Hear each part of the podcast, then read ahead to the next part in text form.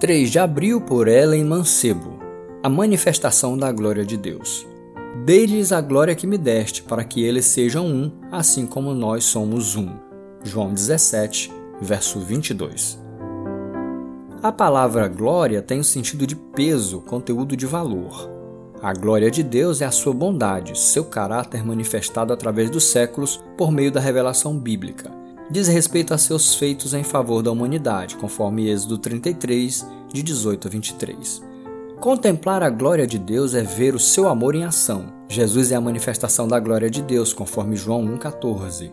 Observando o Salvador, conhecemos o propósito do Criador na redenção do mundo.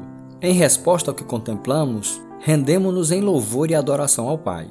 Semelhantemente, assim como Jesus manifestou a glória do Pai, nós, como igreja, manifestamos a glória do Filho, Todos os atos de bondade, graça, amor e verdade que praticamos revelam Jesus ao mundo.